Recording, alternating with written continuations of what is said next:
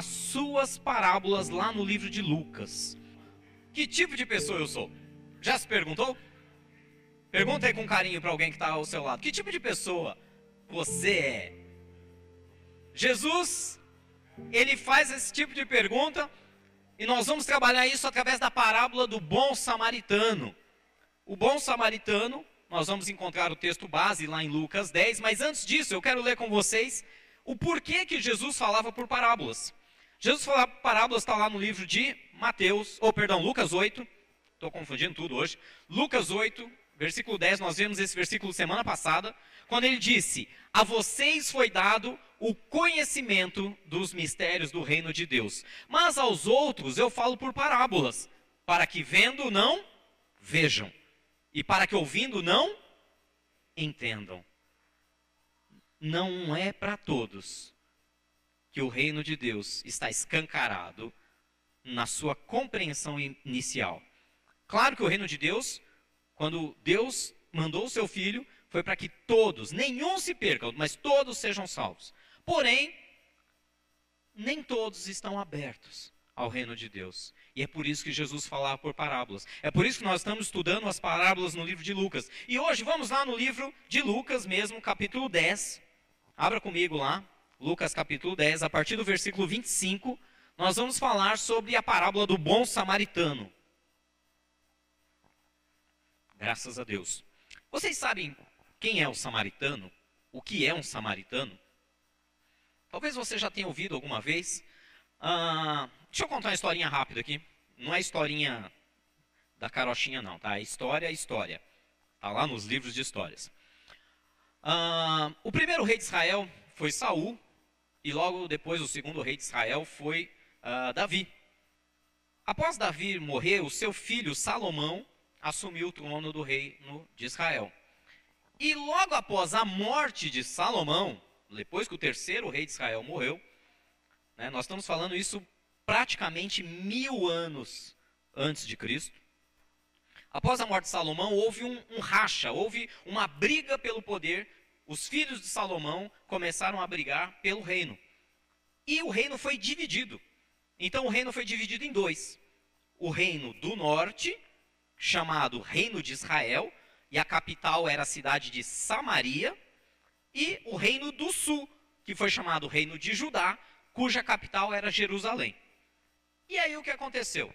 Ficaram esses reinos divididos por milênios e eh, por esse milênio inteiro praticamente, foram conquistados pelos persas, pelos babilônicos, depois pelos uh, gregos, depois pelos romanos, até que agora, depois da Segunda Guerra Mundial, se restabeleceu novamente o reino de Israel, tá? que vocês conhecem lá, a nação de Israel, como país, como estado. Por que, que eu estou dizendo isso? Porque o reino do norte, cuja capital era Samaria, logicamente, por essa cisão, por essa briga com o reino do sul, que era Judá, capital Jerusalém, começou a se distanciar. Enquanto Jerusalém, Jerusalém, Reino do Sul, dizia que ali era o lugar santo, a cidade santa, o Reino do Norte, porque se dividiu, diz: não, não, não, o, o lugar santo é Samaria. O monte que nós temos que adorar é aqui em Samaria. Enquanto os judeus que estavam ao sul diziam: não, é aqui em Jerusalém. Por causa dessa briga, ao longo dos séculos que foram se passando, um grupo mais radical, mais radical de Samaria, que morava em Samaria, começou a se distanciar do próprio povo de origem uh, que eles eram, de origem judaica. Todos eram judeus. Até que esse grupo de Samaria começou a se distanciar, se distanciar e rompeu relações. Rompeu relações com os judeus e criou uma nova religião. Então, esse povo era chamado de samaritano. As pessoas que eram de Samaria, que negavam a importância da cidade de Jerusalém, do reino de Deus, e que criaram uma religião própria, que era o samaritanismo. Por que, que eu estou dizendo tudo isso? Imagina, isso era mais ou menos quase mil anos antes de Cristo. Quando Cristo nasceu e quando ele viveu nessa terra, quando ele estava dizendo dessa parábola, o judeu e o samaritano era pior que água e óleo. Era pior que corintiano e palmeirense. Era muito pior. Era muito pior que brasileiro e argentino. Para alguns, né? Era muito pior. O judeu e o samaritano eles tinham mais do que uma, né, uma disputa, uma coisa de competir, de brincar, de tirar sarro um com o outro. Eles se odiavam. Eram povos. Na cabeça de um judeu, um samaritano era o maior, maior dos traidores, porque ele tinha sangue judeu. Ele vinha de origem judaica, ele era do povo judaico e ele negou a fé judaica, negou para se firmar apenas dizendo: só Samaria é um lugar santo e Jerusalém não é santo. E isso era uma blasfêmia na cabeça dos judeus. Então, imagina a situação. Era um ódio. A ponto de que vocês já viram em outras parábolas, que você encontra lá no livro de João, capítulo 4, Jesus falando com uma mulher samaritana. E aí todo mundo fica assustado, a própria mulher fica assustada. O Senhor, sendo judeu, está dirigindo a palavra a mim, samaritana? Ou seja, os judeus e os samaritanos não se falavam. Era considerado um povo inferior, na cabeça do judeu, o samaritano era inferior, era traidor, era desprezível. Amém? Introdução está feita, vamos ler. Lucas capítulo 10, versículo 25, diz assim: acompanha comigo, na nova versão internacional. Em certa ocasião, um perito na lei levantou-se para pôr Jesus à prova e lhe perguntou: Mestre, o que eu preciso fazer para herdar a vida eterna? Muito boa essa pergunta. E ele, versículo 26 diz assim: O que está escrito na lei? Respondeu Jesus: Como você a lê? Versículo 27, ele respondeu: Ame o Senhor, o seu Deus, de todo o seu coração, de toda a sua alma, de todas as suas forças e de todo o seu entendimento. E ame o seu próximo como a si mesmo. E disse Jesus: você respondeu corretamente, faça isso e viverá. E no versículo 29, mas ele, querendo justificar-se, perguntou a Jesus: E quem é o meu próximo? E no versículo 30 diz assim: Em resposta disse Jesus: Um homem descia de Jerusalém para Jericó. Quando caiu nas mãos de assaltantes, eles lhes tiraram as roupas, espancaram-no e se foram, e deixando-o quase morto. Aconteceu estar descendo pela mesma estrada um sacerdote. Quando viu o homem, passou pelo outro lado. E assim também um levita, quando chegou ao lugar e o viu, passou pelo outro lado. Mas um samaritano, estando de viagem, chegou onde se encontrava o homem e, quando o viu, teve piedade dele. Aproximou-se, enfaixou-lhe as feridas, derramando nelas vinho e óleo depois colocou-o sobre o seu próprio animal, levou-o para uma hospedaria e cuidou dele. E no dia seguinte deu dois denários ao hospedeiro e lhe disse: Cuide dele, quando eu voltar, pagarei todas as despesas que você tiver. Qual desses três você acha que foi o próximo do homem que caiu nas mãos dos assaltantes? Versículo 37. Aquele que teve misericórdia dele, respondeu o perito na lei. Jesus lhe disse: Vá e faça o mesmo. Amém? Queridos, nós temos aqui três personagens. E é por isso que o tema da pregação hoje é: que tipo de pessoa você é? Nós temos três personagens muito importantes na história do tempo em que Jesus viveu na terra. E até antes disso, nós temos um sacerdote, nós temos um levita e nós temos um samaritano. Bom, o samaritano vocês já entenderam quem é. Agora, quem é o sacerdote, quem é o levita? O sacerdote é um judeu, e mais do que um judeu, é um judeu que tem a prerrogativa de trabalhar no templo do Senhor e de ministrar a tudo aquilo que o povo traz ao Senhor.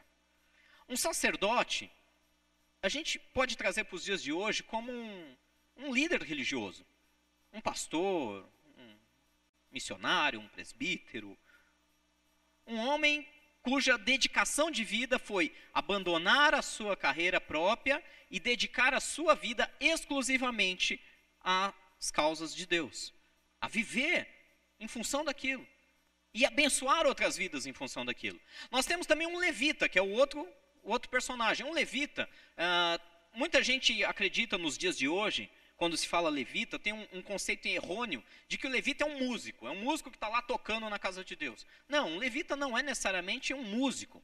Entre outras coisas, ele podia fazer a função de músico. Mas o papel do levita era literalmente ser aquele zelador em todos os aspectos sobre tudo o que acontecia dentro do templo de Deus. Então o levita era responsável por manter a, a chama do altar acesa, por é, abastecer os candelabros com óleo, por cuidar da limpeza, por cuidar da arrumação, pra, por cuidar do louvor e das músicas que eram entoadas durante os cultos. O levita ele tinha um papel fundamental. Ele estava sempre em destaque. Ele era uma das pessoas mais vistas durante toda a cerimônia dentro do templo. Nós temos dois homens extremamente voltados à vida religiosa. E nós temos, por outro lado, um samaritano, um improvável, um odiado, um rejeitado. Mas, se você acompanhar comigo, você vai ver que o sacerdote passou, viu aquele homem espancado, caído, e o que, que o sacerdote fez? Atravessou para o outro lado da rua. Disse: Não é comigo. Eu não tenho nada a ver com isso. Talvez ele mereceu. Não sei, não conheço. Ah, deve ter merecido. Deve ter mexido com a esposa de alguém. Por isso apanhou e está aí. Todo machucado. Passou um levita. E você vê que ele fez a mesma coisa. A mesma coisa. No versículo 32 fala isso. Passou um levita e vendo aquele homem, atravessou para o outro lado. Sabe o que significa o sacerdote? O sacerdote significa literalmente um líder religioso. Ontem nós estávamos aqui numa reunião com toda a liderança da igreja e foi algo, para mim, foi um tempo muito gostoso, muito produtivo mesmo. Espero que tenha sido tão produtivo para vocês quanto foi para mim. E ontem nós estávamos falando da importância, da importância de não nos tornarmos profissionais da fé. Sabe o profissional da fé? Ele é bom pregando, ele é bom ministrando, ele é bom ensinando. Ele tem habilidades, ele tem dons, ele tem talentos, ele nasceu para isso, ele recebeu de Deus essa graça, ele se aprofundou, ele se preparou, ele estudou, ele pesquisou, ele prepara os sermões, ele prepara todo o seu ensino mas o seu coração está distante de Deus. Ele se torna um profissional da fé. Ele é muito bom abençoando a vida de outros, mas ele não consegue abençoar a si próprio. Ele não consegue libertar a si próprio do pecado. Ele não consegue libertar a si próprio dos medos, da angústia, da ira, do orgulho. Porque ele sempre terceiriza. Tudo que vem de Deus, ele pega e passa adiante. E onde nós estamos falando da importância de não sermos profissionais da fé, da importância de sermos profundos em Deus, de sermos o primeiro exemplo. Primeiro nós nos relacionamos com Deus, primeiro nós vivemos a verdade de Deus. E aí sim, quando estamos nesse nível, buscando, chorando, clamando, pedindo perdão pelos nossos pecados, aí nós temos autoridade no mundo espiritual para poder abençoar a vida de outros. O sacerdote aqui nessa parábola, ele significa exatamente esse líder que não está prestando atenção nisso, que está alheio. Ele fica baseado nos seus dons e talentos e ele esquece que tudo que ele tem não é dele. Que tudo que ele ganhou, toda a sua habilidade, veio de Deus. Para quê? Para ele ser um abençoador na obra de Deus. Eu até usei uma, uma alegoria aqui, falando em linguagem jurídica. Deus escreve uma procuração. Está lá assinado e reconhecido firme em cartório. Procuração legal, legítima. Ou se Deus fosse o, pensando como justo juiz, ele mandou uma sentença. E está lá, assinado, carimbado, rubricado. Aí o que, que ele faz? Ele chama eu e você como sacerdotes. E diz: Você é o carteiro. Você é o oficial de justiça que vai lá simplesmente dizer: Ó, Deus mandou fazer isso. Que mérito tem o oficial? Que mérito tem o carteiro? Não estou menosprezando a profissão de maneira alguma, eles são importantíssimos, como é importante o sacerdote. Mas nós não podemos dar nada de nós mesmos. Nós não temos nada a oferecer de nós mesmos. Tudo vem dele. A procuração veio dele, a autorização veio dele, a sentença veio dele. Nós só vamos lá e comunicamos, ó, eu estou aqui passando um recado. O problema é quando nós, como sacerdotes, como trabalhadores no reino de Deus, como facilitadores do domos, como aqueles que ministram na casa, como aqueles que passam ensino, como aqueles que pregam. O problema é quando homens e mulheres com esse coração se perdem e esquecem que tudo vem dele. E aí a gente passa a ver alguém caído e pensa: não é comigo. Sabe por que o sacerdote se esquiva? Eu vou falar como um sacerdote. Às vezes a gente está tão cansado. É sério? O que, pastor? Você cansa? Você não faz nada. Ontem eu estava mostrando para os irmãos aqui minha, minha quantidade de horas de sono das últimas semanas. Às vezes ele está cansado fisicamente. Às vezes o sacerdote está tão cheio de preocupações, tão cheio de envolvimentos com eu tenho que fazer, eu tenho que fazer, eu tenho que fazer, e ele se esquece do mais importante, que é o para quem eu tenho que fazer e por que eu tenho que fazer. Amém? Você que tem qualquer ação no reino de Deus, independente de cargo ou título, você que fala do amor de Deus, você que ministra a outros, você que ajuda, você que cuida das crianças, você que. Não perca o alvo. Não é o que você tem que fazer, a sua prioridade, mas para quem e o porquê que você tem que fazer. Esse sacerdote se perdeu. Ele viu um homem caído e pensou: não é comigo. É igual a gente passar pela casa de Deus aqui no templo, né, no culto. Aí vê um papel no chão. Papelzinho. Caiu, olha. Ups, caiu. Ah, isso é coisa de diácono. Não é comigo. Amém? Papelzinho no chão. Eu não estou na diaconia. Se não tiver a cara de pau de chamar um ainda, né? Ô, irmão, aqui, ó. Caiu no. Ô, irmão, que é isso aqui, ó? ó? A casa de Deus, irmão. Mais zelo aí, ó. Vai deixar um papel caído aqui? Quem está me entendendo diz amém. Terceirização das suas responsabilidades. Empurra para o outro. Não é comigo. Essa pregação é, não é para mim não, pastor. E, é, e, aí cutuca o irmão ainda ao lado, né? Ó, é para você essa, hein? Tem irmão que tá com a costela roxa já, já tá com hematoma aqui. Fica tomando cutucada toda hora. É para você essa.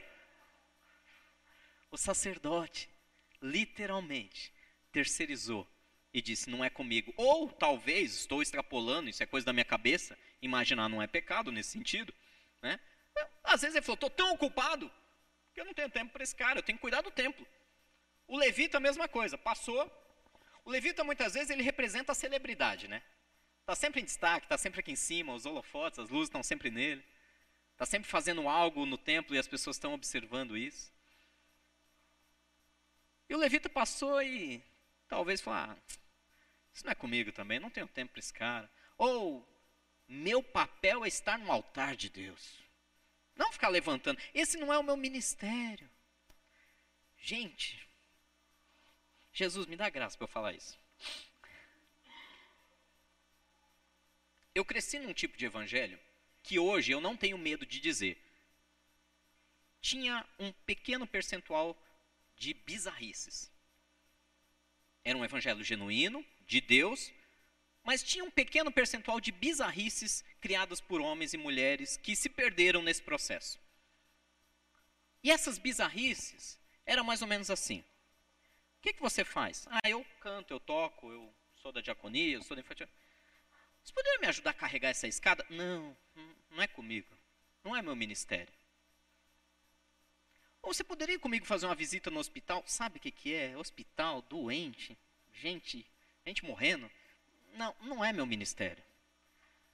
Uma das maiores bizarrices que a gente aprende, às vezes, dentro de igrejas, é: ah, isso, tudo que eu não gosto, tudo que eu não quero. Já viram aquele meme? Adoraria, mas não quero. É bem assim.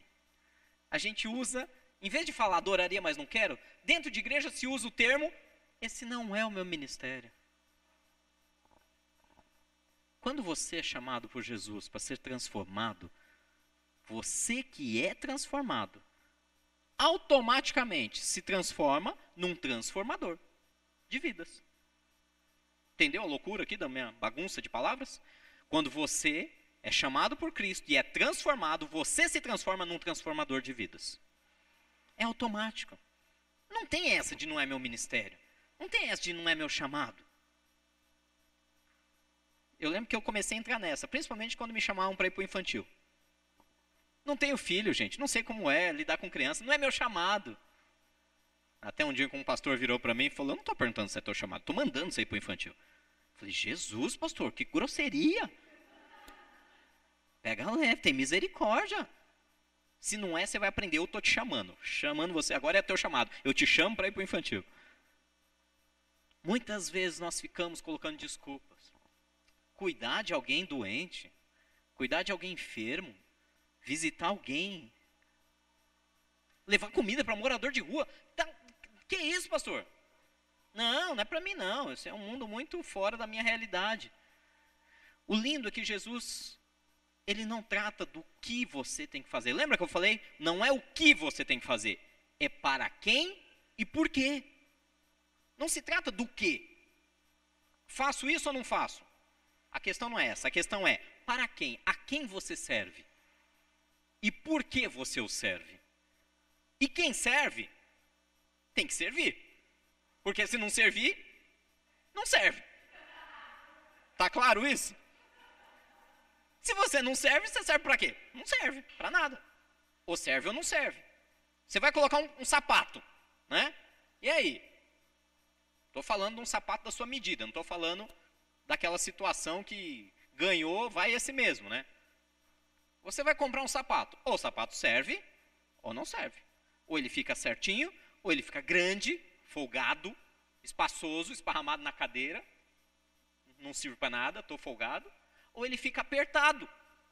Sempre, porque os poucos que era para servir não estão servindo, mas estão tentando na marra servir e estão se machucando. Mas no reino de Deus, tem uma pessoa que é improvável. Tem um camarada, um samaritano, totalmente desprezado, totalmente rejeitado. E ele está vindo pelo caminho, ele vê aquele homem e ele tem algumas atitudes. E aí, pergunta de novo com carinho: que tipo de pessoa você é? Pergunta aí para seus irmãos. Olha o que nós vamos ver na palavra de Deus. A primeira, nós temos algumas características, segura aí, eu vou dar uma agilizada, não se perca no foco. Nós precisamos ser esse improvável. Nós precisamos ser esse que ninguém dava nada. Nós precisamos ser esse que não tinha nada a ver com a história, mas foram transformados. E a primeira característica que nós vemos, se você for comigo, lá no livro de Lucas, capítulo 10, versículo 33, diz assim: Um samaritano, estando de viagem, chegou onde se encontrava o homem, e quando viu, teve piedade dele. Qual é a primeira característica de uma pessoa transformada por Deus? Ela tem compaixão. Ela tem compaixão. Ah, pastor, eu não costumo ter compaixão. Eu, eu fui criado para ser individualista. Eu fui criado, a culpa não é minha. Eu entendo. Eu também fui criado assim. Eu fui criado para ser competitivo, para ser individualista, para não pensar nos demais, para olhar para o meu umbigo, para pensar, eu não tenho tempo, a minha vida já é dura demais e eu preciso correr atrás. Se eu não correr atrás, ninguém corre por mim. Isso é lá fora. No reino de Deus é o inverso. No reino de Deus, nós precisamos sentir compaixão de quem? Daqueles que precisam. Quem precisa de você? Quem está no seu caminho. Quem está no seu caminho. Quem estiver no seu caminho. Você está passando, você viu uma necessidade, você tem condição de fazer alguma coisa, precisa orar e falar: Senhor, se você é assim como eu, foi criado nesse sistema e sempre foi competitivo, sempre foi individualista, egoísta, ore e clame: Senhor, eu não quero ser como o sacerdote daquela parábola. Eu não quero ser como o levita daquela parábola. Eu quero ser como o samaritano. Então, mesmo que todo mundo olhe para mim hoje e fale, não tem jeito, esse aí é folgado e individualista e egoísta e não tem condição. Ele não olha para ninguém. Mesmo que nosso coração seja assim hoje, está na hora de clamarmos a Deus e falar, Senhor, coloca compaixão dentro do meu coração. Sabia que funciona esse tipo de oração? É, é, incrível, você olha a mesma circunstância todo santo dia e não te afeta. Você começa a pedir para Deus transformar o teu coração, como nós vimos semana passada. E Deus começa a plantar compaixão. é imediato. Você olha e você, você sofre a dor do outro, você chora com a dor do outro, você quer fazer alguma coisa, você não se conforma. Até que você possa, de alguma maneira, estender a mão para esse outro. Nós somos movidos por compaixão. Deus se moveu por compaixão por nós. E é necessário que nós façamos o mesmo. Isso está lá, próximo, no versículo 33. Justamente quando chegou ao pé dele, vendo-se, moveu-se de íntima compaixão. A compaixão essa é a tradução da Almeida Corrigida e Fiel. Você encontra na NVI, teve piedade. Ele sentiu alguma coisa por aquele homem. Depois que ele sentiu alguma coisa, depois que ele sentiu compaixão, depois que ele sentiu a dor daquela pessoa, diz que, versículo 34, ele aproximou-se. Pode passar para o próximo. Ele aproximou-se. Ele chegou perto. Gente, quantas vezes Estou rasgando o verbo aqui. Quantas vezes a gente está na rua, aí vê aquela criança no farol. A gente vê, a gente sente compaixão. Mas aí o farol abre e a gente vai embora e já esqueceu que ela existe. Quantas vezes alguém, um amigo, vamos falar um amigo não, vamos, vamos pegar mais pesado. Quantas vezes uma pessoa chata, sabe aquele colega de trabalho chato? Sabe aquele? Todo mundo tem um colega chato de trabalho, não tem? Se você não conhece nenhum, desculpe informar. O chato é você. Se você não tem nenhum colega de trabalho muito chato, ninguém te falou isso, mas deve ser você. Tá? Todo mundo tem. E aí, imagina aquela criatura que tem uma, um, um dom de Deus para ser um, um, uma serra na tua vida, um martelo, um instrumento de Deus, mas é um instrumento que te moe. Imagina aquela criatura fica te mandando WhatsApp o dia inteiro. Cara, a situação não está fácil. Não, cara, porque eu briguei com a minha mulher. Não, porque meu filho não sei o quê. E não, não sei o quê, porque eu estou sem dinheiro. E, e, aí tem hora que você fala, não aguento mais essa criatura. A pessoa está te irritando, mas ela tem uma necessidade. Lembra da parábola do amigo inoportuno? Que o homem já estava dormindo, aí ouve à meia-noite batendo na porta, aí ele pensa, não, não vou atender. Aí a pessoa insiste, aí ele levanta. Aí ele levanta, abre a porta e vê que é um cara chato. Que está só irritando ele, que não quer nada. Mas o que, o, o que Jesus ensina nessa parábola? Ele fala: já que você levantou, já que você teve que se trocar, já que você teve que abrir a porta, já que você atendeu o cara, não manda ele embora. Agora vê o que ele quer e resolve. E se disponha. É difícil? É.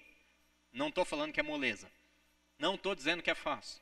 Você abrir mão do seu tempo e se aproximar, chegar mais perto para ver qual é a necessidade, isso tem que ser movido pelo Espírito Santo. Eu estou te falando com todo o coração. Na nossa força, eu e você não fazemos isso.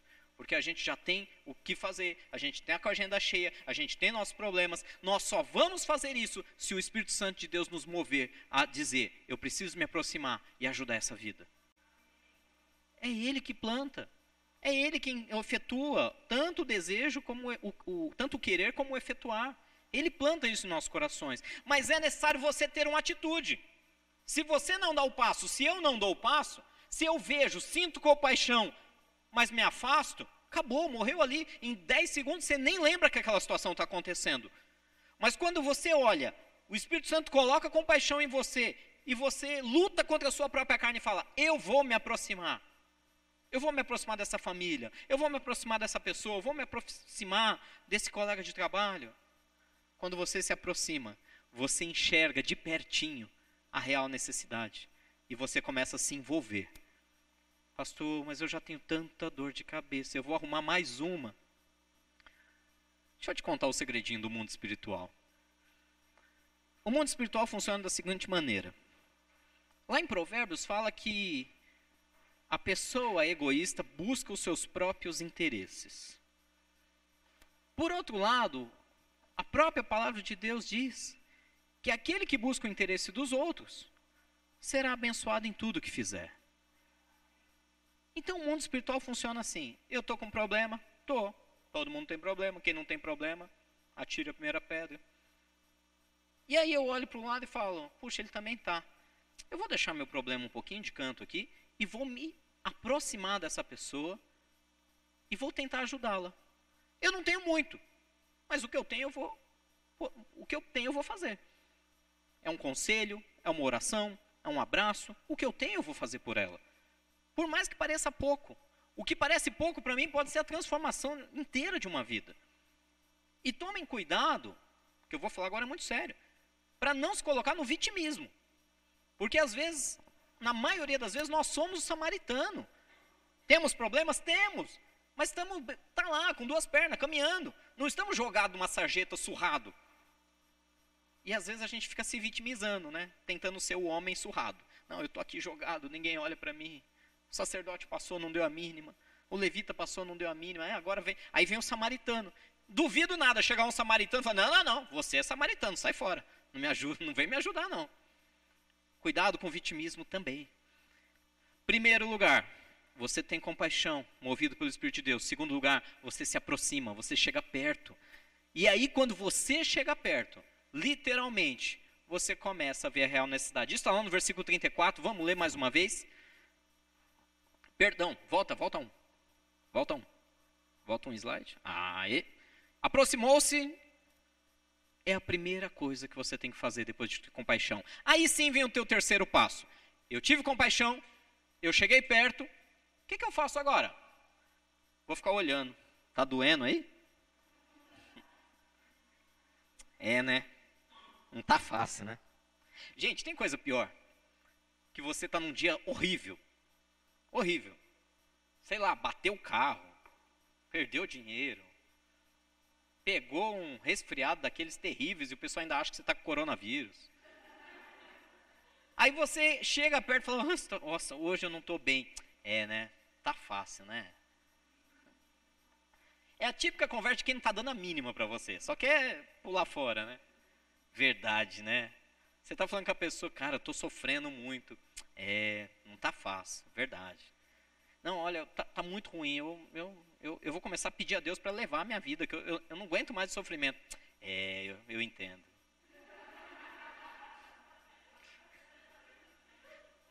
Tá cheio de gente assim. Tá cheio de gente assim. Não, pastor, eu não sou assim não. Tá lá tua esposa. Então, amor, olha, hoje meu dia. Uhum. Opa, será que nós não somos assim mesmo? Não, porque o, você, olha, o seu filho, o seu filho hoje na escola. É, é. Não, é, fala com ele, tá bom. Não, mas, mas você está me ouvindo? Tô, tô. O que, que eu falei? É, é, do filho do filho. O filho, é, ora com ele isso, vai lá com ele. Vai lá pro shopping, tá? Muitas vezes nós somos assim. Estamos ali, TV, celular, rede social, olha o jejumzinho da semana, hein? Jejumzinho de rede social da semana. A gente, a pessoa vem, traz a informação e a gente não age, a gente fica ali na inércia. Haja. O que, que eu faço? Não pense, haja. Não pensa. Se você ficar pensando, você não faz. Ah, será que eu tenho recurso? Será que vai me dar muito trabalho? Será que vai ficar me ligando todo dia? Ah, não pense. Haja. Com o quê? O que você tiver à mão. Age imediatamente. O que, que fala no versículo 34? Vamos ler? Próximo slide. Parte B. Aproximou-se, primeira parte, enfaixou-lhe as feridas e derramou nela vinho e óleo. Onde estava esse vinho e óleo? Ele foi buscar? Não, estava com ele. Ele estava trazendo isso. Não vou entrar no mérito né, da, da questão da enfermagem aqui, mas naquela época eles usavam essas substâncias para curar e amolecer as feridas, para cicatrizar as feridas. Ele agiu imediatamente com aquilo que ele tinha. Então, resumão até agora, primeiro passo, que não é fácil, vencer a si próprio o seu egoísmo, é ter compaixão. Depois é chegar perto, para conhecer a real necessidade. E finalmente você age com aquilo que está à tua mão. Acabou por aí? Não, não acabou por aí não. O que, que ele fez na sequência? Pode passar o próximo. Ele pegou aquele ferido, colocou no seu próprio animal e o carregou até a cidade. Carregou aqueles que não podiam andar. Pastor, eu volto a dizer, eu estou precisando ser carregado e não carregar ninguém. Cuidado com o vitimismo. Volto a dizer. Se você tem dores, as pessoas ao seu redor também. Se você foi ferido, as pessoas ao seu redor também. Se você tem passado dias difíceis, experimente o milagre sobrenatural de Deus, de ao invés de lançar ali no vitimismo, se propõe a ajudar. Tente entender as dores, tente entender os medos, tente entender por que, que aquela pessoa tem essas reações. Se levante, carregue quem não pode andar, carregue, se necessário, emocionalmente quem não pode carregar, carregue espiritualmente principalmente aqueles que não estão conseguindo andar. Pastor, como que eu carrego alguém? Espiritualmente, ore, jejue junto, estude a palavra junto, se dispõe a fazer. Eu preciso agilizar que o horário está correndo, meu Deus do céu. Depois que ele carregou, ele teve uma outra atitude. Eles chegaram lá na hospedaria, o que, que ele fez? Ele cuidou pessoalmente daquela pessoa. Então, ele levou para uma hospedaria e cuidou dele. O, cinco, o quinto ponto é cuidar pessoalmente daqueles que precisam de nós. Não terceirize. Agora eu preciso falar uma, essa está engasgada. Ah, Jesus. O que eu recebo de WhatsApp, mensagem, telefone é: Pastor, tem uma pessoa precisando de oração. Eu é? Quem que é? Não, é um colega lá de trabalho tal. Ah, legal, vou orar por ele. Não, não, pastor, você não está entendendo. Você precisa ir lá orar por ele. Eu, tá, mas por que, que você não ora por ele? Não, pastor, eu não. Pastor, é você. Eu orar pela pessoa? Mas qual o problema? O que, que é oração? Nada mais é do que você falar com Deus e clamar a Deus para que Deus abençoe aquela vida. Não, pastor, eu tenho só cinco anos de igreja. Imagina eu orar por alguém? Vamos lá, né? Se tivesse um mês, dois, a gente até dava um, uma trégua, né? Não, pastor, eu sou. Quanto tempo você conhece a Deus? Ah, 20 anos. Por que, que você não ora? Não, porque eu não sou pastor. Não sou diácono. Não sou nada. Como você não é nada, criatura? Filho do Deus Altíssimo. A palavra de Deus diz que, lá no livro de Mateus, que ele deu toda a autoridade.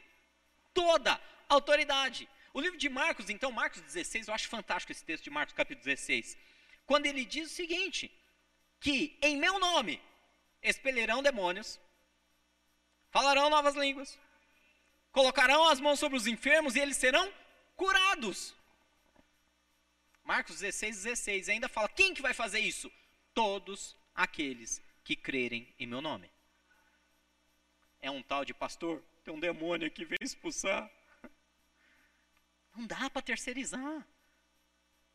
Gente, pelo, desculpa a sinceridade. Cristão que ama Deus, que caminha com Deus, tem medo de demônio?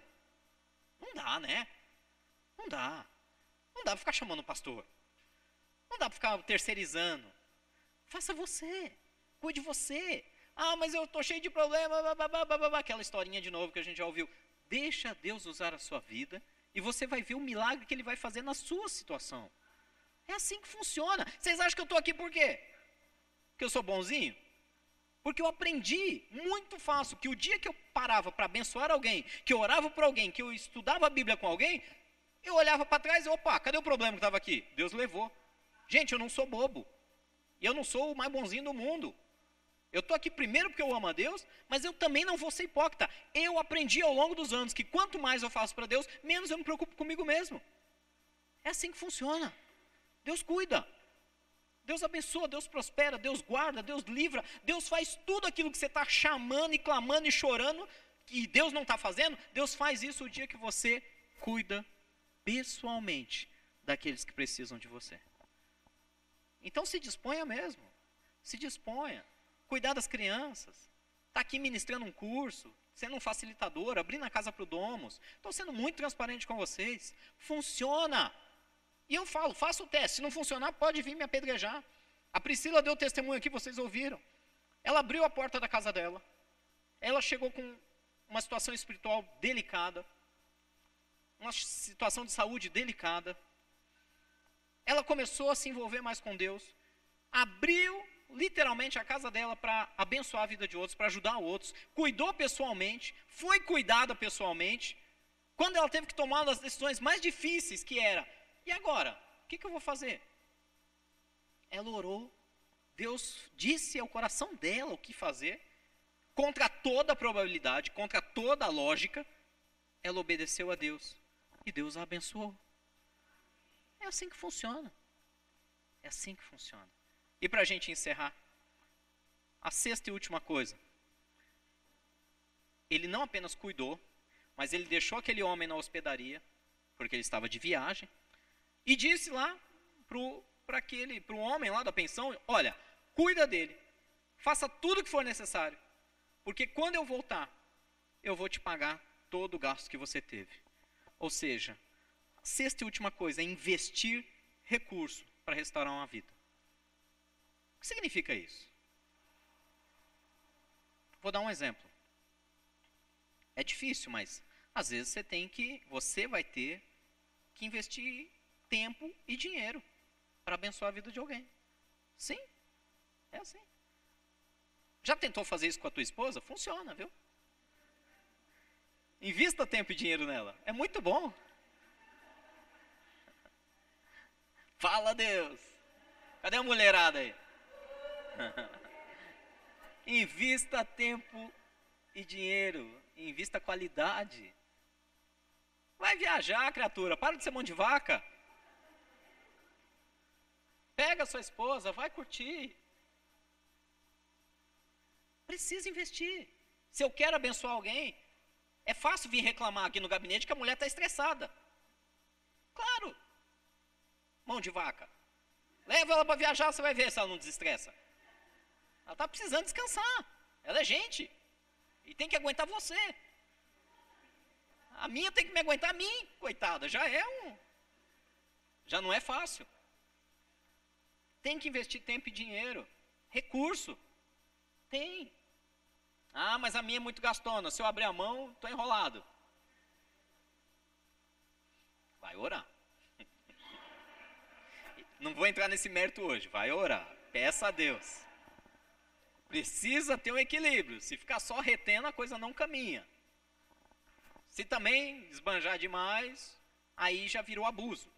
Nós estamos falando de um homem caído, precisando de ajuda. Nós não estamos falando de alguém que está bem e está ali, ah, eu acho que eu estou com uma dor de cabeça. Tem pessoas que precisam da nossa ajuda. Nós temos que investir tempo e dinheiro. Até porque dizem fora que tempo é dinheiro, né? Sim, às vezes você vai ter que gastar. Às vezes você vai ter que ir com o teu carro, buscar é tempo, é combustível, é pedágio. Às vezes você vai ter que fazer coisas. Quantas vezes, quantas vezes aqui Deus nos abençoou tanto? A gente todo apertado, não tinha dinheiro para nada. Para nada. Estou falando como igreja, né? Às vezes faltando poucos dias para pagar o aluguel e faltando entrar dinheiro ainda. Aí chegava um irmão numa situação difícil. Falou, pô, vamos cortar a luz do cara. Não, não, não tem cabimento. Não pode ficar sem luz. A gente dá um jeito aqui depois, Deus dá graça. Aí ia lá, supria a necessidade de alguém, Deus ia lá e supria a nossa necessidade. É assim que funciona. Quantas vezes, quantas vezes nós vemos coisas como essa? Quantas vezes, às vezes a gente fica até dentro, até dentro da igreja, né? Até investir dinheiro na igreja hoje é um negócio tão delicado, né? Eu sei, muitos de vocês, eu mesmo já fui muito explorado nesse sentido. Tiraram tudo que tinha que eu não tinha, usaram a minha fé de maneira, é, distorceram a minha visão de fé e acabaram me explorando financeiramente. Por isso que é importante você conhecer o lugar que você está. Por isso que é importante você conhecer as pessoas com quais você se relaciona na casa de Deus. Por isso que é importante você saber se são idôneos ou não. Sabe a história de comer um quilo de sal junto? É bem isso. Você não come quilo de sal na colherada. Você põe uma pitadinha por dia. E para Quanto tempo dura um quilo de sal na tua casa? Nem sei. Quanto tempo dura um quilo de sal na nossa casa? Acho que eu nem lembro a última vez que eu comprei um sal. Dura muito. É. Nossa, cuidado com a pressão, hein? Tá usando bastante sal. Eu acho que em casa dura muito mais que 3, 4 meses. Nem sei. Eu acho que mais. Eu chuto quase 6 meses. Porque é um pouquinho, um pouquinho ali na comida. Comer um quilo de sal junto significa caminhar junto, conhecer diariamente, para poder ter convicção do que você está investindo. Investir na igreja também é investir na vida de pessoas. Manter funcionando a estrutura, os domos, manter funcionando os cursos para casais, os cursos para educação de filhos, os cursos sobre finanças, manter funcionando tudo o que acontece, o culto. É investir também na vida de pessoas que estão sendo abençoadas. E tem muita gente que não quer mais fazer isso. Meu querido, eu quero resumir com vocês. O samaritano era o improvável, o rejeitado.